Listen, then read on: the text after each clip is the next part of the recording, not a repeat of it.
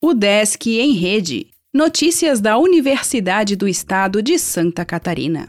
Olá, meu nome é Glênio Madruga e esta é a edição 575 do Desk em Rede.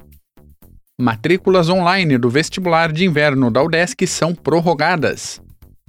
A UDESC informa que o prazo de matrícula online dos candidatos aprovados na primeira chamada do vestibular de inverno 2021, processo seletivo especial, foi prorrogado até as 23 horas e 59 minutos desta terça-feira, dia 17.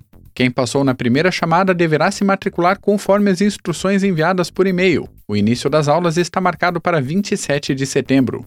Os candidatos podem conferir mais informações no edital de matrícula, na lista de documentos necessários e no calendário disponíveis na página do vestibular.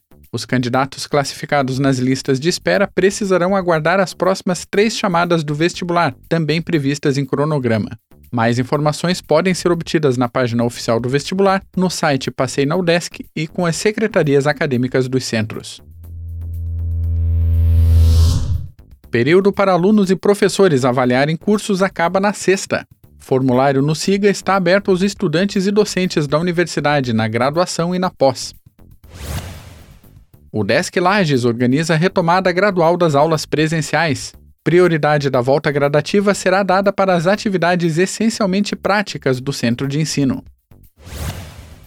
Especialização EAD sobre educação inclusiva tem vagas. Com inscrição até o dia 27, pós-graduação abrirá novas turmas em cinco cidades de Santa Catarina.